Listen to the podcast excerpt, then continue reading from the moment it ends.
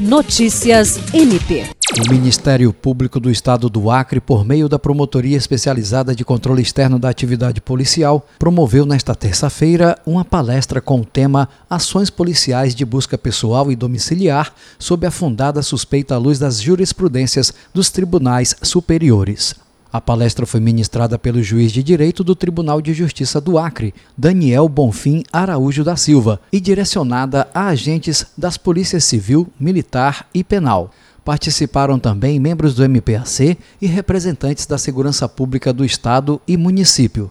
A promotora de justiça Maria Fátima Ribeiro fez a abertura do evento, que integra o ciclo de palestras direcionadas a forças de segurança do Acre, programado pela Promotoria Especializada de Controle Externo da Atividade Policial.